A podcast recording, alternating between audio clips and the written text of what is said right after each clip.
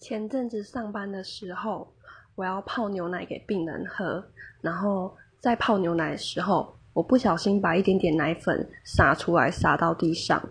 然后因为很忙，所以我就当下也就是没有时间叫清洁。之后忙着忙着，我也就忘记这件事情了。一直到过一阵子之后，我学姐经过，然后就说：“哎，这边地上怎么特别的滑呀？”然后我心想。怎么会这样？地上怎么会滑嘞？然后才想到，哦，我早上泡牛奶的时候不小心把一点奶粉洒在地上，我觉得一定是因为这样的关系。